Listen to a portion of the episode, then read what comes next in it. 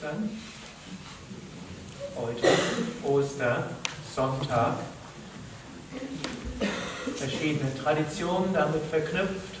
Heute will ich vielleicht besonders sprechen über das, was die meisten damit assoziieren, wie der Auferstehung von Jesus auf verschiedenste Weise interpretierbar. Ich bin jetzt kein Theologe, will also nicht das, was vielleicht sich als Kirchen etabliert hat, sagen, Ostern, Wiederauferstehung, Jesus gekreuzigt worden. Auf der einen Seite können wir das sehen als das, was Menschen immer wieder passiert. Man setzt sich für was Gutes ein, dafür wird man kritisiert, geschimpft, manchmal im übertragenen Sinne gekreuzigt und in, manchmal in anderen Kulturen zu anderen Zeiten auch tatsächlich physisch in Probleme gebracht.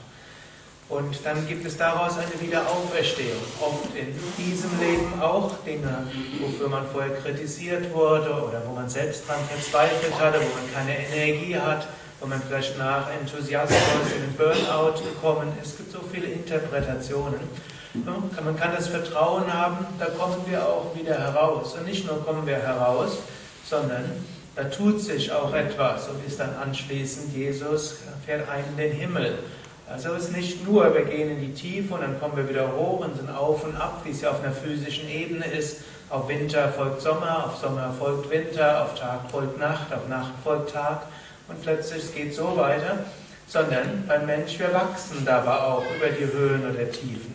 Wir können es so wie eine Spirale sehen. Wir können, wenn wir die Spirale zweidimensional sehen, gibt es Hoch und Tiefs und Hoch und Tiefs. Aber es gibt die andere Dimension, über diese Dimensionen wachsen wir. Ein nächster Aspekt von Ostern, das ist vielleicht das, was in der Christenheit also im engeren Sinne als Ostern bezeichnet ist. Jesus ist für die Vergebung der Sünden ans Kreuz genagelt worden, er ist dann gestorben, und dann ist er wieder auferstanden. Und das heißt, dass wenn man daran glaubt, wird man, werden einem die Sünden vergeben. Für jemanden, der mit Christentum nicht vertraut ist, klingt das erstmal ein bisschen eigenartig.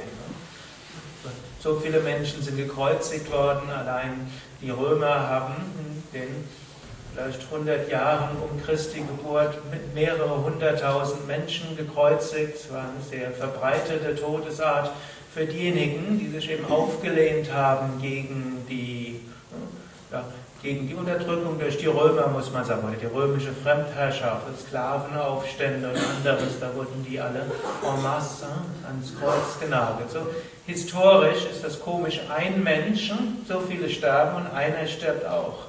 Aber es geht da um etwas anderes, denn Jesus war nicht einfacher Mensch, sondern er hat gesagt, ich und mein Vater sind eins. Und so ähnlich ist auch, wenn wir uns identifizieren mit dieser kleinen Persönlichkeit, dann sind wir verantwortlich für all unsere Handlungen und unsere Taten. Und dann gilt das Gesetz des Karmas. Und wenn wir dort realistisch sehen, dann können wir sagen, wir machen jeden Tag irgendetwas falsch. Und es ist gar nicht möglich zu leben, ohne zu verletzen. Schon allein, wenn er durchs Gras geht, jetzt wo all die kleinen Käfer wiederkommen und die ganzen Ameisen. Also man verletzt Lebewesen schon in dem Moment, auch in dem man atmet. Schon in diesem Moment gibt es alle möglichen. Wenn wir einatmen, werden Mikroben getötet. So, ein, und im Umgang mit anderen Menschen weiß man oft nicht, was ist das Richtige. Wenn wir uns dagegen mit etwas Höherem identifizieren, also zum Beispiel mit Jesus, wenn wir sagen, ja, ich glaube an Jesus und Jesus hat gesagt, ich bin eins mit dem Vater, ich und mein Vater sind eins, dann sind wir es nicht mehr als Individuum. Und dann wissen wir, ich als Individuum bemühe mich so gut wie ich kann. Als Individuum, als getrenntes Wesen kann ich nicht vollkommen sein.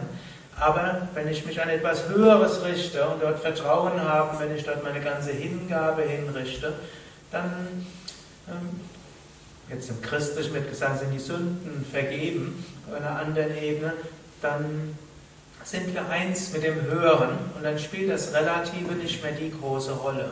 Das heißt aber nicht, dass wir deshalb tun und lassen können, was uns in den Sinn kommt.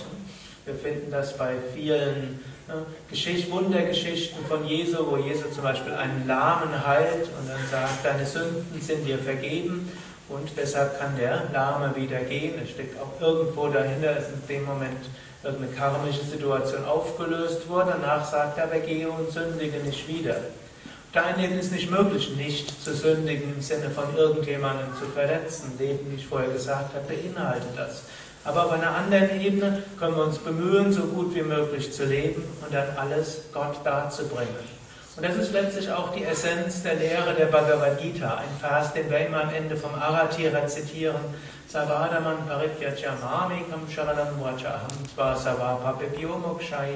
ma shucha. Und das heißt, nachdem du alles gut abgewogen hast und so gut wie möglich herausgefunden hast, was soll ich tun, was ist mein Dharma, was ist meine Verantwortung, was ist meine Aufgabe, was ist meine Pflicht, nachdem du das so gut wie möglich entschieden hast und nach bestem Wissen und Gewissen handelst, dann gib alles Gott da, bringe alles Gott da. Und dann, wenn du alles Gott da bringst, dann wirst du auch nichts Falsches tun. Er sagt nicht, wenn du klug genug dich entscheidest, dann wirst du es schon richtig machen. Auf der menschlichen Ebene ist es nicht möglich, uns immer 100% äh, korrekt zu entscheiden. Es gibt nicht so etwas wie 100% korrekt. Wir müssen abwägen. Das, so, bei so ganz banalen, wie ich es gestern gesagt habe, ist es besser, Äpfel zu kaufen, die seit September im Kühlhaus aufbewahrt wurden, aber hier aus Lippe stammen, oder es besser aus Chile Äpfel zu importieren, wo die Transportölkosten vielleicht geringer waren als die Kühlkosten. Wir wissen es nicht. Ne? Das eine stimmt, das andere so banal. Und im Ethischen sind wir natürlich noch für sehr viele andere Sachen unsicher. Wir entscheiden uns nach bestem Wissen und Gewissen, bringen es dann Gott da und dann können wir leichten Herzens und leichten Gewissens in die Meditation gehen und uns eins fühlen mit dem Unendlichen.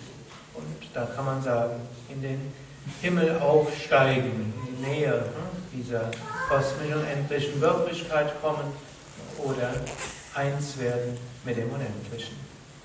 Amen.